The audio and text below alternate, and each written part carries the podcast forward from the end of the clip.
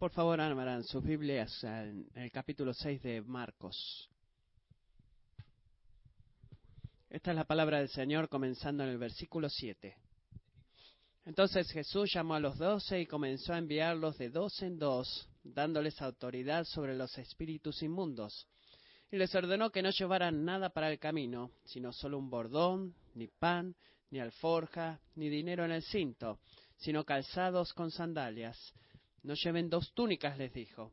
Y añadió, donde quiera que entren en una casa, quédense en ella hasta que salgan de la población. En cualquier lugar que no los reciban ni los escuchen, al salir de allí, sacudas el polvo de la planta de los pies en testimonio contra ellos. Saliendo los doce, predicaban que todos se arrepintieran. También echaban fuera muchos demonios y ungían con aceite a muchos enfermos y los sanaban.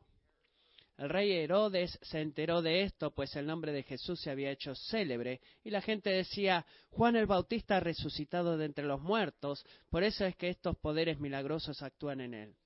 Pero otros decían, es Elías. Y decían otros, es un profeta, como uno de los profetas antiguos. Al oír esto, Herodes decía, Juan, a quien yo decapité, ha resucitado. Porque Herodes mismo había enviado a prender a Juan y lo había encadenado en la cárcel por causa de Herodías, mujer de su hermano Felipe, pues Herodes se había casado con ella. Y Juan le decía a Herodes, no te es lícito tener la mujer de tu hermano. Herodías le tenía rencor y deseaba matarlo, pero no podía. Porque Herodes temía a Juan, sabiendo que era un hombre justo y santo, y lo mantenía protegido. Cuando le oía se quedaba muy perplejo, pero le gustaba escucharlo. Llegó un día oportuno cuando Herodes, siendo su cumpleaños, ofreció un banquete a sus nobles y comandantes y a los principales de Galilea. Y cuando la hija de Herodías entró y danzó, agradó a Herodes y a los que se sentaban a la mesa con él. Y el rey dijo a la muchacha, pídeme lo que quieras y te lo. Y, te lo daré. y le juró, te daré lo que me pidas hasta la mitad de mi reino. Ella salió y dijo a su madre, ¿qué pediré? La cabeza de Juan el Bautista, le respondió ella. Enseguida ella se presentó apresuradamente ante el rey con su petición, diciendo, Quiero que me des ahora mismo la cabeza de Juan el Bautista en una bandeja. Aunque el rey se puso muy triste, sin embargo, a pausa de sus juramentos y de los que se sentaban con él a la mesa, no quiso contradecirla. Al instante el rey envió a un verdugo y le ordenó que trajera la cabeza de Juan. Y él fue y lo decapitó en la cárcel, y trajo su cabeza en una bandeja y se la dio a la muchacha, y la muchacha se la dio a su madre. Cuando los discípulos de Juan oyeron esto, fueron y se llevaron el cuerpo y le dieron sepultura. Así termina la lectura de la palabra de Dios del libro de Marcos.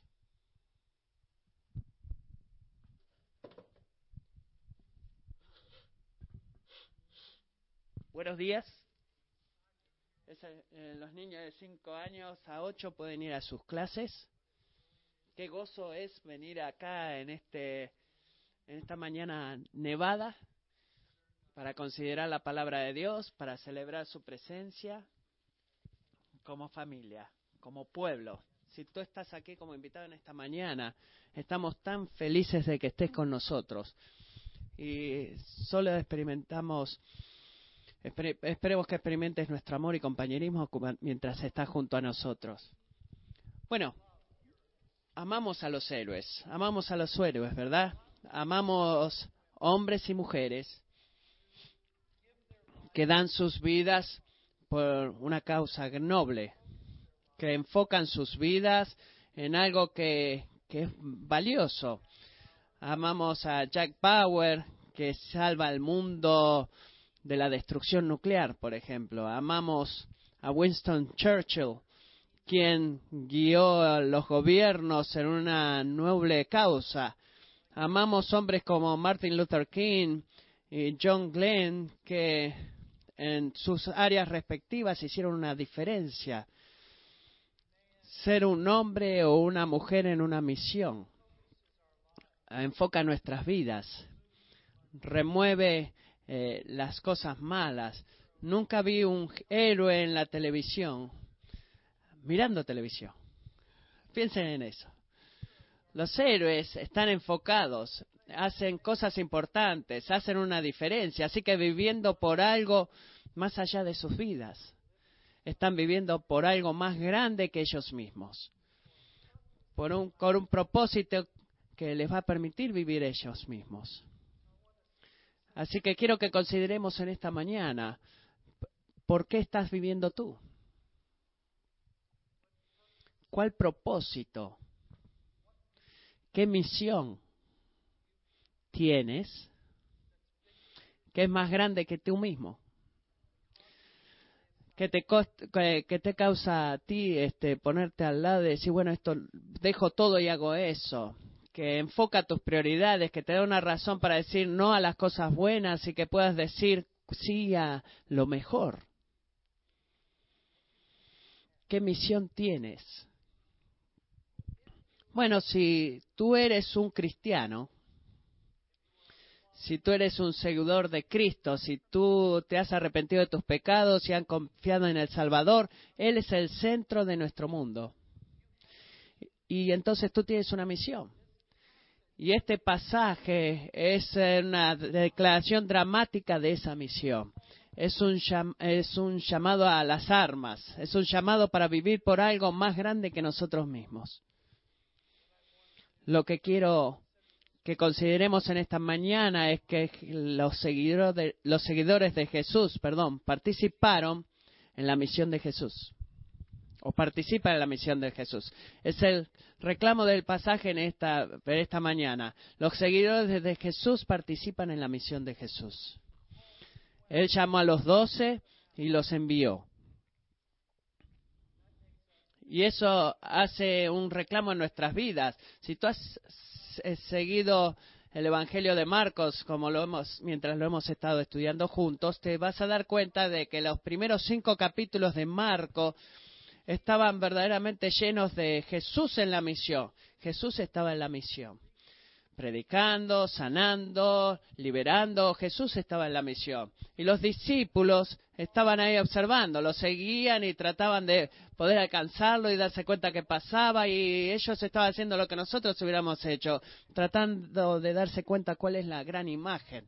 Pero algo dramático sucedió, algo inesperado mientras comenzamos este sexto capítulo.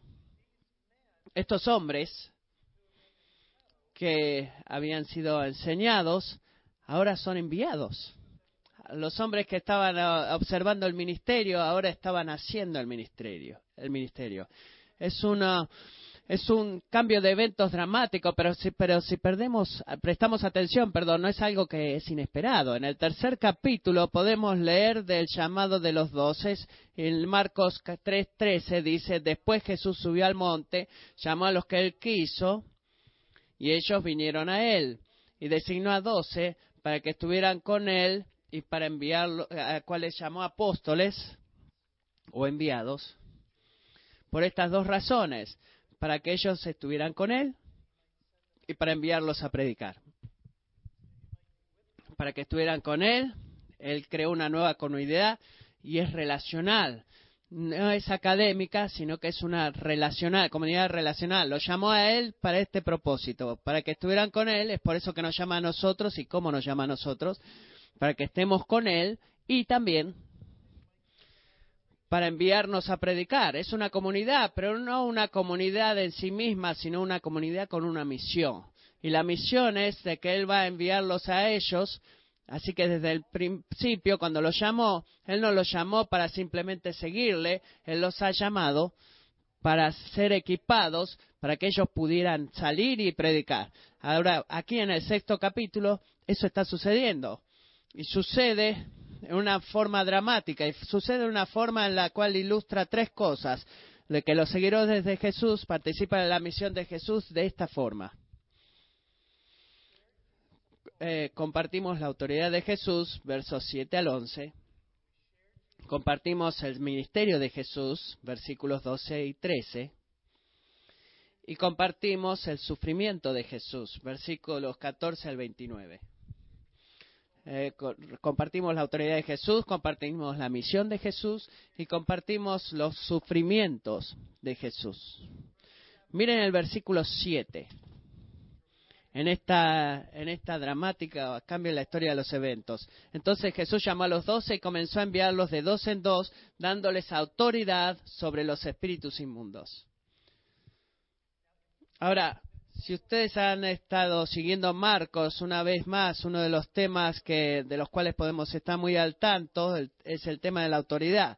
Recuerden, desde el primer capítulo de Marcos, estaban todos maravillados escuchando a Jesús y se preguntaban entre ellos, ¿qué es esto?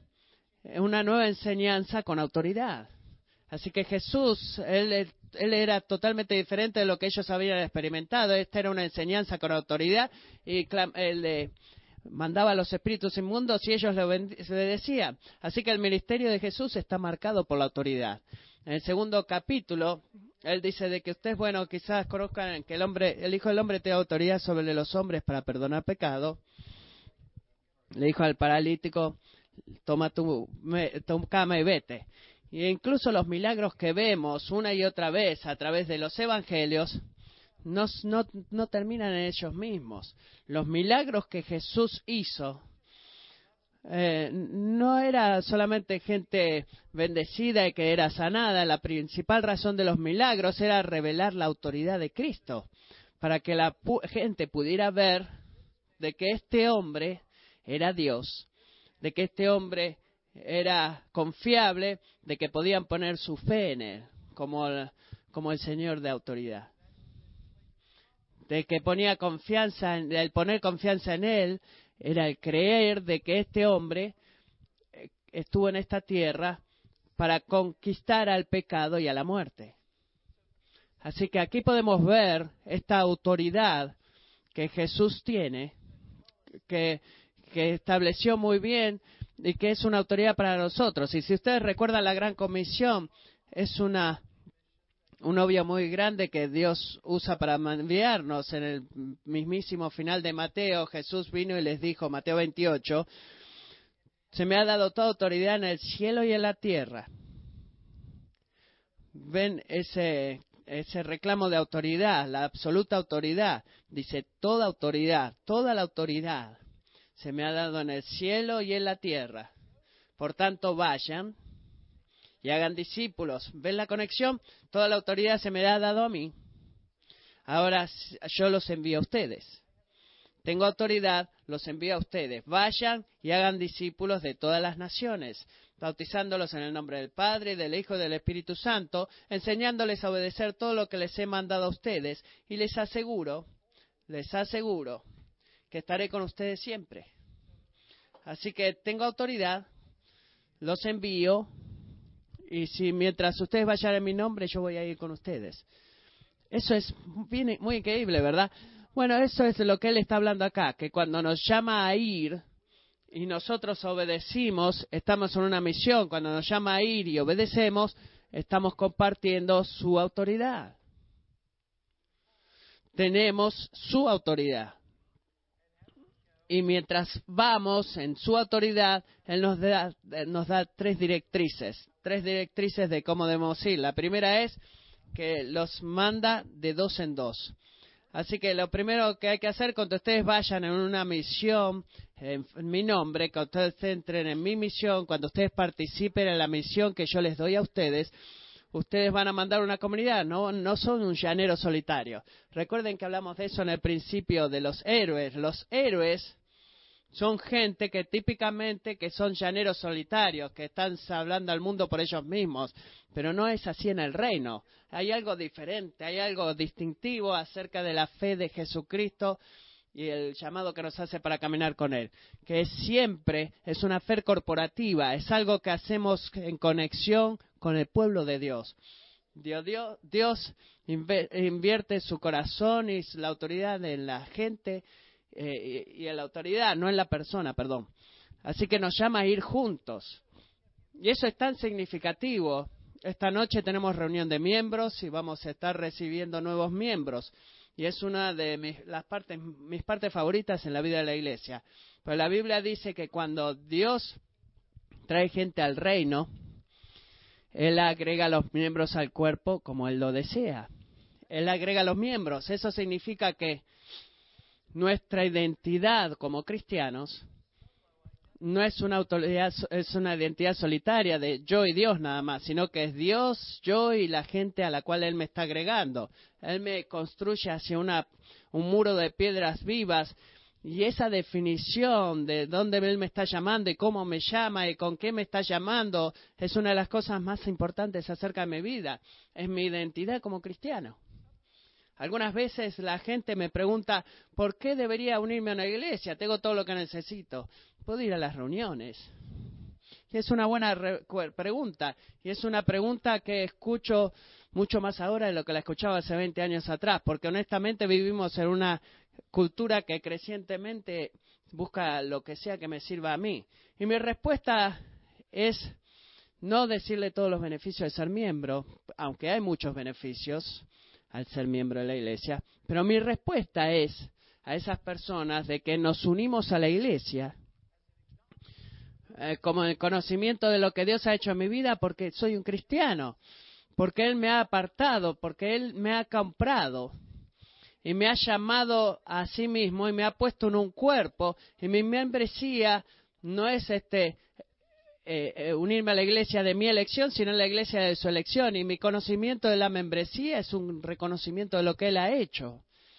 Así que me uno a la iglesia no por los beneficios que voy a recibir, sino por los beneficios que yo le voy a dar a la iglesia.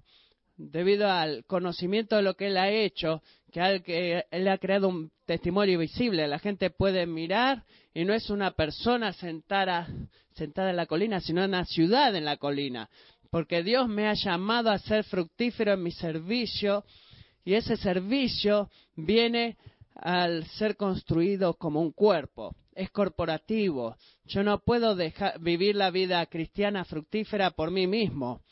Ustedes van a ver un cristiano independiente, van a ver un cristiano que no es que no es fructífero. Los cristianos fructíferos siempre están en comunidad, porque Dios nos ha creado para vivir en un liderazgo y bajo un liderazgo y debemos definirlo eso, porque los pastores eh, tienen que dar cuenta por aquellos que se les ha puesto a cargo. Así que Dios es glorificado cuando reconozco a aquellos que han sido puestos sobre mí en el Señor. ¿Por qué? Porque Él me ha llamado no para vivir una vida solitaria, sin ser eh, extranjeros, eh, sino que seamos unidos con los santos y miembros de la casa de Dios. No sé cómo tu hogar funciona, pero es muy mucha ayuda para nosotros como familia de saber de quién está en nuestra familia y quién no, quién va a venir a cenar y quién no. No, normalmente no tenemos gente preguntándose ahí en las calles y que aparecen que no sabemos quiénes son, porque bueno, eh, no quieren ser oficialmente parte de nuestra familia, así que vienen a veces a comer. No, no funciona. Cuando tú tienes un hogar, una familia, es definida. Así que todo eso dicho, Jesús los envió de dos en dos y los envió en comunidad. Y uno de los llamados y reclamos del discipulado es que reconozcamos nuestro compromiso al pueblo de Dios y el, el compromiso que tenemos con Él. No es aislado, la membresía es importante. Somos enviados como miembros del uno del otro. La más grande motivación de ser parte de la de la, de la pasión de estar comprometido con la iglesia, la pasión de Jesús y el compromiso de Jesús con la iglesia. Segundo, los mandó con dependencia. Versículos 8 y 9 son muy interesantes acá en la escritura. Dice que les ordenó que no llevaran nada para el camino, sino solo un bordón. No, esto no es para ti si vas a hacer un viaje. No lleves nada más que eh, no pan, no comida, no alforja, ni dinero, eh, sino sandalias y no lleven dos túnicas. En otras palabras, ni siquiera estén tentados a llevarse una segunda túnica. ¿Qué les está diciendo él? Bueno, quiero que ustedes dependan de mí mientras van. Los he llamado a ir y se dependan de mí. Bueno, eso es algo que la mayoría de nosotros no nos sentimos muy cómodos. Si Dios te llama a ir, como lo llamó Abraham, recuerdan que lo llamó Abraham y le dijo, quiero que tú vayas a un país al cual te voy a mostrar. Bueno, eso es bueno, Señor. ¿Dónde está el país? Bueno, te digo cuando llegues. ¿Y qué llevo conmigo? Bueno, tú mismo, llévate a ti mismo y vete y cuando llegues ahí te voy a avisar. Abraham obedeció a Dios y eso fue una marca de fe en su vida. Y esta es la pregunta que debemos responder. ¿Estamos dispuestos a hacer eso? Porque Dios sabe muy bien que o quizás te llame a hacer algo que requiere gran fe. Esta noche vamos a escuchar un testimonio de una familia que estuvo en esa posición no hace mucho. ¿Qué sucede cuando te llama a ti ahí? A pesar de todo, dice, ustedes no tienen dinero en el banco, bueno, yo los voy a cuidar. Ustedes no tienen todo lo que van a necesitar, bueno, yo los voy a cuidar, ustedes vayan. Hay algo, hay algo increíble acerca de esta idea. Podemos resumirlo de esta forma. Eh, viaja liviano y depende de Dios. Viaja liviano, enfócate en servir a Cristo, no en todas las cosas que tienes que llevar, y depende de Dios. Es su misión, es su autoridad. Y Él nos llama para enfocarnos en algo simplemente y en que nuestro corazón dependa de Él completamente, porque Dios va a proveer. Leí esta, esta cita que verdaderamente me ayudó a mí. El verdadero servicio a Jesús está caracterizado por la dependencia en Jesús. Y la dependencia en Jesús es demostrada al ir a donde Jesús nos envía, a pesar de la escasez de materiales y las preguntas no respondidas. Deben solamente confiar en aquel que los ha enviado. Ahora, me, di cuenta de eso mientras preparaba el, el sermón este que será una idea importante de plantar en nuestros corazones como semilla, porque creo que Dios va a llamar a alguno de nosotros para ir y no siempre va a darnos todo lo que necesitamos antes de salir. Y cuando eso suceda, recuerden que es así como Él envió a estos hombres. Vayan, viajen livianos, dependan de mí. Después la tercera cosa que Él dijo fue que ustedes van a ir con un significado eh, eterno. Vean el versículo 10. Donde quiera que entre en una casa, quédense en ella hasta que salgan de la población. Recuerden que no tenían ningún dinero, ninguna posesión, y vaya, cuando alguien los invite a quedarse, se van a quedar ahí. Y cuando alguien más con una casa más grande le diga, ¿por qué no viene a mi casa? Tengo algo muy dulce que vas a poder, no vas a tener los niños durmiendo contigo, vas a tener un cuarto para ti, y tú le vas a decir, no, me voy a quedar en la primera casa porque es ahí donde Dios me envió. No se trata de su, tu comodidad, sino que es vivir entre el pueblo, depender de él, este, compartir vida con ellas, vivir en comunidad, ser transparentes, mostrar integridad.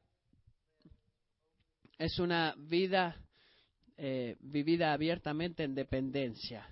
Y para mí, por ejemplo, es un lugar incómodo para estar si tú eres como yo. ¿A tú te gusta llevar contigo, eh, de llevarlos a cenar cuando estás ahí con esa familia, tener dinero para ayudarlos, pero no, en este caso tú tienes que depender de ellos. Y Dios te llamó a depender de esa gente. Pero bueno, miren lo que dice el verso 11. En cualquier lugar que no los reciban y los escuchen, al salir de allí, sacúdanse el polvo de la planta de los pies en testimonio contra ellos. No solamente tú vas a vivir en dependencia, pero si alguien no quiere escuchar el mensaje, bueno, entonces muévete, avanza, avanza y sacúdete el polvo de, de tus pies, sacúdete el polvo de tus pies.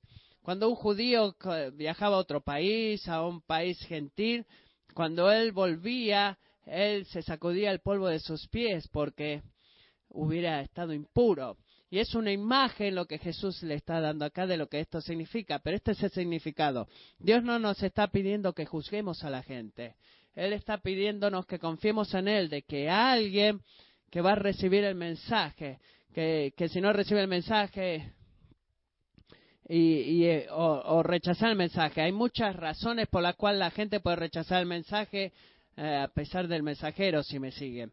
Bueno, no estamos hablando de nosotros ser ofensivos y la gente rechazando a nosotros, sino el mensaje. Si somos fieles al mensaje, alguna gente va a recibir el mensaje con gran gozo. Y esa es la tierra buena. Alguna gente va a rechazar el mensaje y ese es el suelo duro. Y si rechazan el mensaje, Jesús dice, bueno, escuchen, ustedes no están ahí para su propia popularidad, no se trata de ti. Esto es bueno para nosotros recordar. Cuando tú estás trabajando y compartes el Evangelio y a alguien no le gusta, no se trata de ti. Y no hay garantía de que tú vas a popular por compartir el mensaje del Evangelio. Pablo dice de esta forma, así que somos embajadores de Cristo, como si Dios los exhortara a ustedes por medio de nosotros. Ahora, un embajador es alguien que, que no predica su propio mensaje, no declara su propio mensaje. Un embajador es uno que trae el mensaje de otra persona. Si tú eres un embajador para los Estados Unidos, cuando tú hablas eh, en favor de tu gobierno, tú no estás dando tu opinión, sino la opinión de los, este, del gobierno de los Estados Unidos. Cuando somos embajadores de Cristo, no estamos, no somos libres de poder cambiar el mensaje, no somos libres de, de cubrirlo para hacerlo más fácil, no, no somos libres de cambiarlo. Debemos entregar el mensaje que se nos ha dado. Y a veces ese mensaje va a ser popular. A veces ese mensaje va a dar mucho fruto. Y cuando lo hace, no, no, te, eh, no te emociones porque no se trata de ti, sino que es el mensaje que hace eso. No hables de todos tus de todos, eh, de todos tus logros, sino lo que, los logros del Evangelio. Y a veces también serás rechazado, y cuando seas rechazado, bueno, acostúmbrate. Porque él dijo que así como me odiará a mí, los odiará a ustedes. Así que cuando lo hagan y se sacudan, sacúdanse el polvo de los pies, dándose cuenta de que hay lugares en los cuales ustedes no van a ser bienvenidos. Y eso es parte de compartir el ministerio de Jesús. Fue la segunda parte de que se nos dio su autoridad, se nos da sus comandos eh, precisos y después compartimos el ministerio de Jesús. El versículo 12 dice que salieron los doce, predicaban que todos se arrepintieran y también echaban fuera muchos demonios y ungían con aceite a muchos enfermos y los sanaban. Esto, esto es un eco en tres partes de la obra de Jesús. Esto es tan significativo. No se pierdan esto. Jesús vino y básicamente en los primeros cinco capítulos hizo tres cosas. Él predicó, recuerden en capítulo 1, de que él está en Capernaum y toda la gente está emocionada acerca de Jesús. Y después de un día de ministerio, él se levanta temprano y sale al desierto a orar. Los discípulos estaban eh, entre ellos y toda esta gente que quería escuchar de Jesús y ellos estaban emocionados en traer a Jesús de vuelta a ponerlo en la plataforma para que la gente lo escuche. Y lo encuentra a Jesús y le dice, ¿qué estás haciendo? Toda esta gente estaba esperando por ti. Y Jesús les dijo, debo ir a, a la próxima ciudad. Vamos a otro lugar para que yo pueda predicar ahí también. Porque por ese motivo he venido a este mundo. ¿Se dan cuenta? Jesús no vino a atraer a grandes multitudes. Él no vino acá para alcanzar el número más grande de gente, sino que vino para con fe proclamar el Evangelio en donde el Padre lo estuviera llevando. Y esa debería ser nuestra pasión también. Él vino para predicar el Evangelio, para predicar, para predicarlo a Él también. Y eso es lo que los discípulos están haciendo, están siguiendo los pasos de Jesús. Vemos en Marcos capítulo 5 que él oraba por el, por el demoníaco y milagrosamente fue liberado. Y bueno, es lo que los discípulos están haciendo, están expulsando muchos demonios. En el segundo capítulo de Marcos, vengo a él sanando al paralítico, él le dijo, toma tu cama, levántate y vete. Y él sana. El Jesús vino a, a predicar, a sanar y a liberar. ¿Y qué están haciendo los discípulos? Están eh, predicando, liberando y sanando. Es la manifestación del reino. Es el poder de la era a venir eh, eh, para destruir la era de la maldad. Es una señal de que la señal máxima está por suceder. Recuerden que Jesús no ha completado lo que sabemos que es el Evangelio. Así que esta es una sombra, es una mirada hacia la muerte y resurrección de Jesús, donde el poder del pecado ha sido quebrantado, donde el poder del pecado ha sido echado fuera de nosotros. Y es un testimonio para estos discípulos de que cuando ellos salgan, y escuchen cuidadosamente a esto, cuando ellos salen a hacer la obra del reino, es eh, la autoridad de Jesús que va con ellos. Así que recuerden lo que dijimos temprano, desde la gran comisión. Él dijo, toda autoridad en el cielo y la tierra me ha sido dada, por tanto vayan. Así que ellos fueron con su autoridad, que significa que cuando ellos hablaban es como si Jesús hablara. Cuando ellos oraban es como Jesús orara y ellos estaban recibiendo las mismas respuestas a las oraciones que Jesús recibió. En efecto, si recuerdan Juan 14 dice, de cierto, de cierto les digo, en otras palabras, escuchen esto, piensen en esto, esto es importante.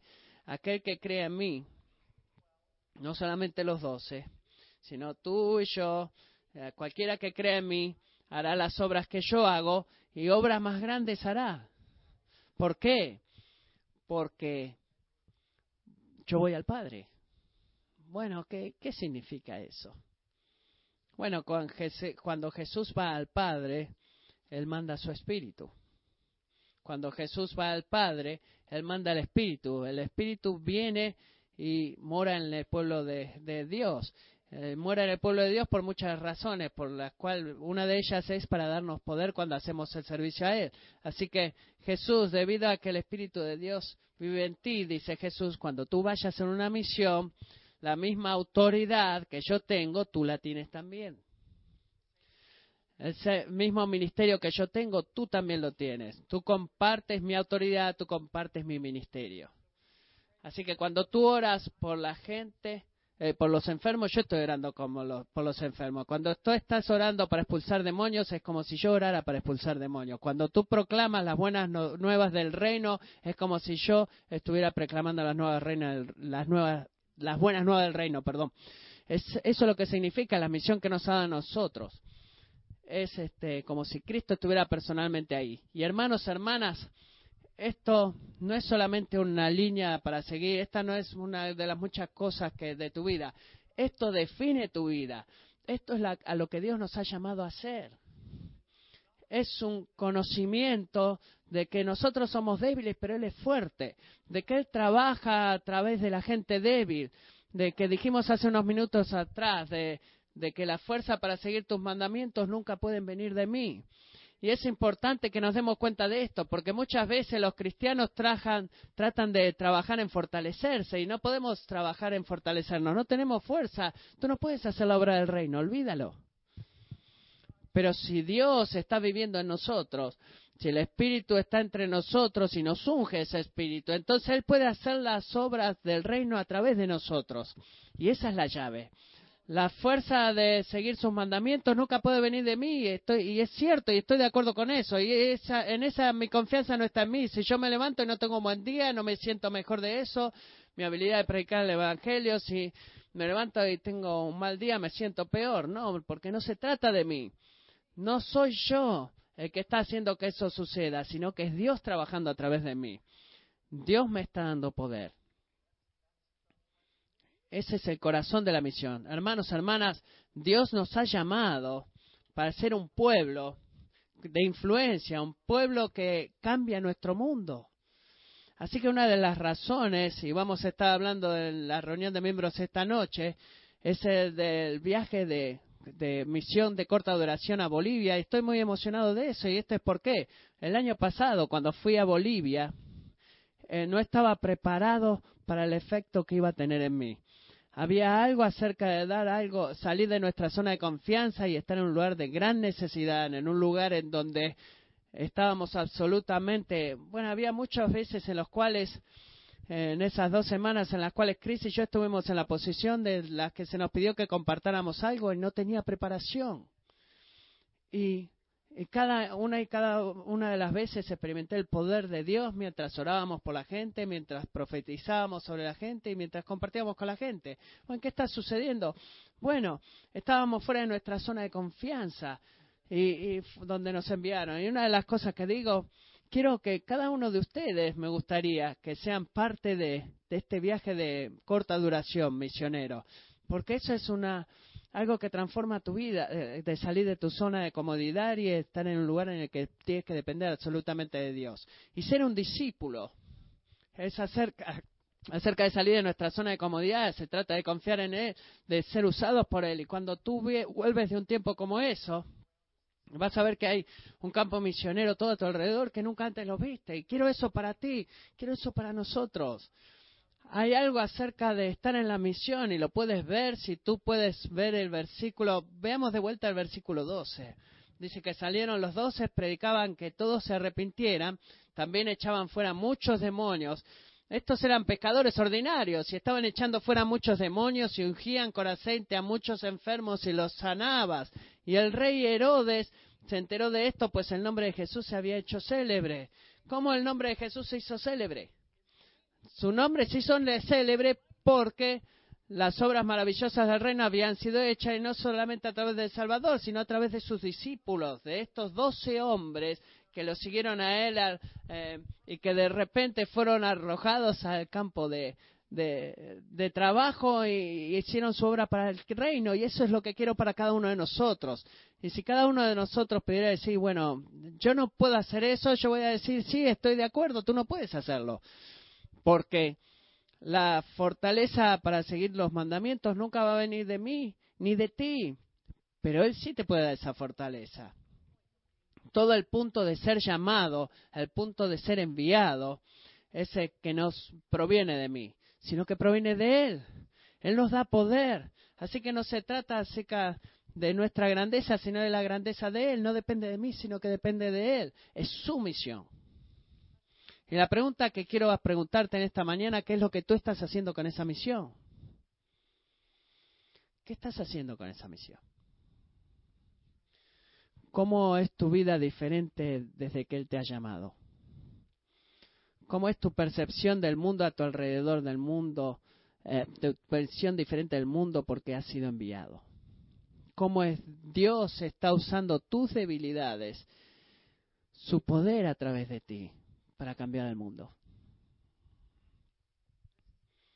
Este es el reclamo que para nuestras vidas, hermanos y hermanas somos seguidores de Jesús y mientras participamos en la misión de Jesús, compartimos autoridad, compartimos su ministerio y después hay una, un tercer eh, compartir que, que es muy molesto y honestamente esta es la parte más dificultosa de predicar de este pasaje. Hay siete versículos acerca de su autoridad y ministerio y dieciséis versículos acerca de compartir el sufrimiento. Creo que acá Dios trata de decirnos algo, ¿verdad? Sabemos que esto es parte, esta imagen que nos está dando, porque Marcos tiene esta forma de, como que crea un sándwich, y lo llamo el sándwich de Marcos acá. Él toma una historia y la separa en dos, como si fuera un pedazo de pan, y luego pone otra historia dentro que al principio parece ser completamente fuera de lugar y que no se relaciona con nada, con la primera historia, hasta que tú te retraes un poco y te haces la pregunta y dices, ¿qué, qué trata de decirme? Así que si tú, tú, ves en el verso 7, él llamó a los doce, los envió de dos en dos, les dio autoridad para eh, expulsar demonios y ahora vamos al versículo 30, la otra mitad del sándwich, el otro pedazo del pan. Dice que los apóstoles se reunieron con Jesús y le informaron sobre todo lo que habían hecho y enseñado. Ahora la pregunta que debemos responder es ¿por qué está esta historia acerca de la muerte de Juan entre estas dos entre estas dos historias de los discípulos? ¿Qué sucede ahí? Bueno, eh, lo que hay que entender es que Marcos quiere que entendamos que compartir la misión de Jesús incluye compartir los sufrimientos de Jesús. Jesús no solamente nos envía con autoridad del ministerio, sino con un llamado a sufrir. Pablo le escribió a Timoteo, no te avergüences del testimonio de nuestro Señor, ni de mí, prisionero suyo, sino participa conmigo en las aflicciones por el Evangelio. Timoteo participa conmigo en las aflicciones por el Evangelio según el poder de Dios. Y esto es algo como cultural y al principio parece ser muy este molesto, pero lo que él está declarando es que el avance, el reino avanza en el medio del rechazo e incluso de la muerte de los siervos escogidos de Dios. Y nos recuerda que nuestra misión toma lugar en territorio hostil. Y si ustedes quieren ser recordados acerca de eso, no tienen que mirar más lejos de los 21 eh, cristianos cópticos que la semana pasada ah, salieron de sus hogares en Egipto para ir a hacer dinero para sus familias, para proveer para sus familias. Fueron arrestados y fueron forzados a ponerse de rodillas y sus gargantas fueron cortadas. Y fue, lo que fue declarado sobre ellos es que, fueron matados por la cruz. Ustedes fueron matados, asesinados por su fe cristiana, o ejecutados, perdón.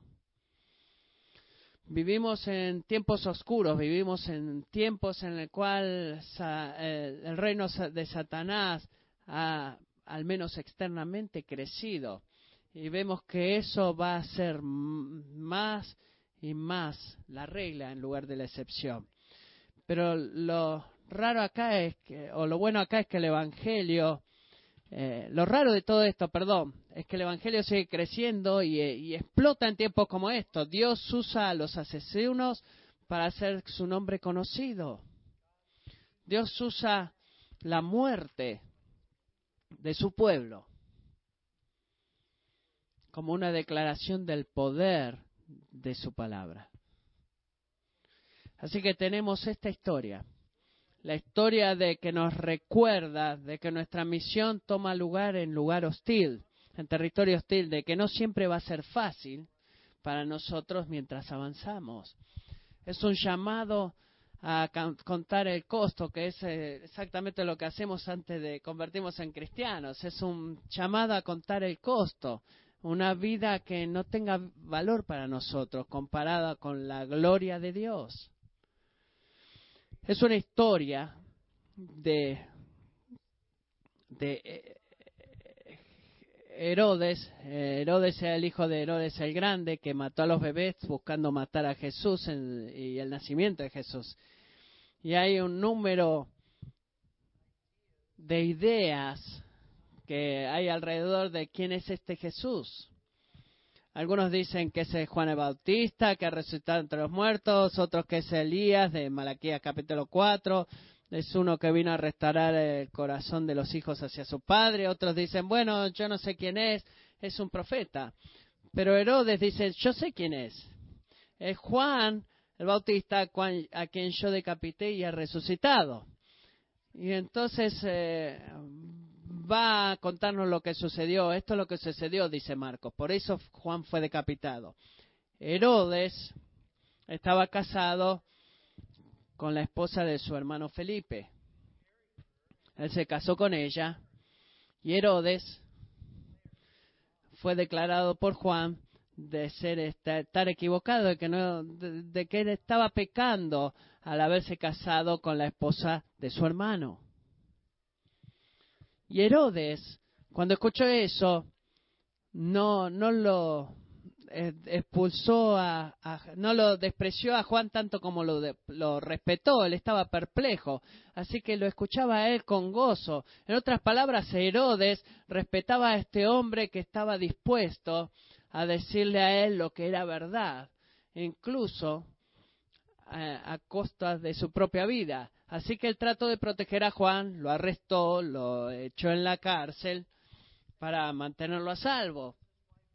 Porque su esposa Herodías lo despreciaba a Juan. Herodías estaba buscando matar a Juan y Herodes, eh, cobardemente, era un rey muy cobarde, lo mantenía en la cárcel para protegerlo de su esposa.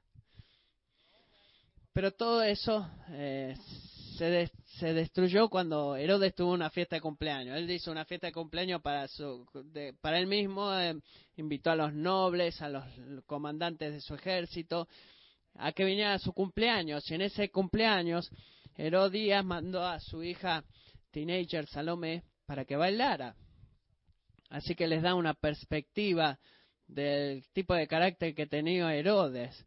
Eh, Herodías tenía, la mandó a su hija eh, eh, adolescente para que haga un baile errático delante de todos estos hombres y Herodes probablemente muy intoxicado, borracho, le declaró a Salomé, te daré todo lo que me pidas, incluso hasta la mitad de mi reino. Y esa es la oportunidad que días estaba esperando. Él le dice a Salomé, pide por la cabeza de Juan el Bautista que te la den en una, en una bandeja. Así que Herodes tuvo una eh, opción que hacer. Iba, iba a avergonzarse delante de todos estos líderes que había con él, o él iba a hacer matar a Juan. Y lógico, él hizo matar a Juan. Así que vemos que Juan, la vida de Juan fue dada por el Evangelio. Y es interesante que si tomamos una, una, perspectiva eterna, que nadie en este mundo ha nombrado a su hijo Herodes, pero hay mucha gente, muchos niños que han sido llamados en honor a Juan el Bautista. A través de la historia, el mensaje de Juan y otros mártires clama eh, en voz alta y claramente por el Evangelio. Así que haya una aplicación aquí para nosotros. Si tú no eres un seguidor de Cristo, si tú no eres un seguidor de Cristo, este pasaje revela algo acerca de tu lugar en la historia de la salvación. Si tú no eres un seguidor de Cristo, tú, quizás no te reconozcas a ti mismo como un, un este, dictador maligno, pero si tú no estás eh, con Jesús en tu corazón, estás en esa posición delante de Dios. Si tú no te has arrepentido de tu pecado y confiando en el Salvador, tú estás parado en forma apuesta a Dios, así como lo hizo Herodes y Herodías. Porque tú lo has rechazado a Él como rey de tu vida.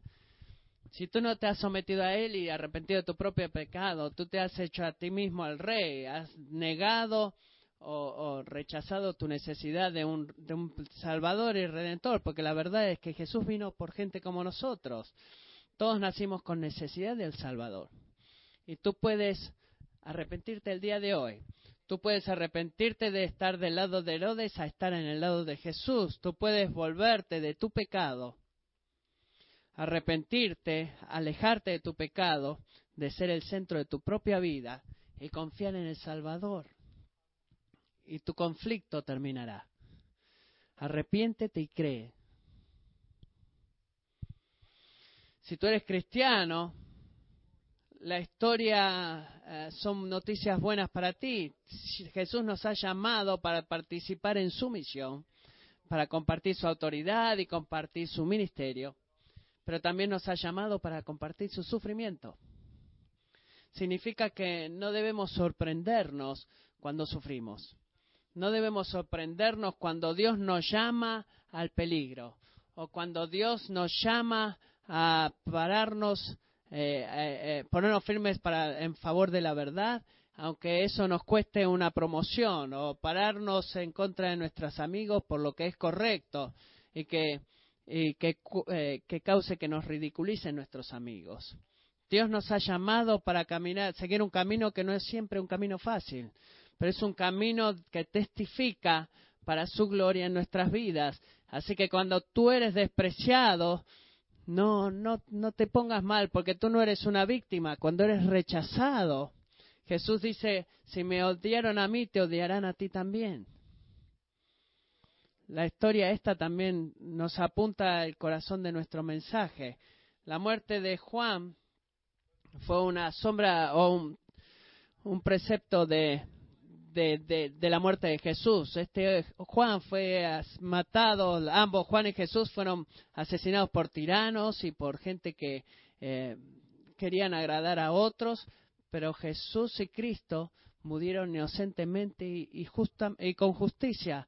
Pero Juan murió como un fiel testigo y Jesús murió como un fiel sustituto. Él murió por nosotros para tomar nuestro pecado, para tomar la santa ira de Dios eh, que era contra nosotros como pecadores. Para reconciliarnos con Dios murió Jesús. Cada uno de nosotros es ofensivo a un santo Dios, aparte del Salvador. Apartados del Salvador somos ofensivos para un santo Dios.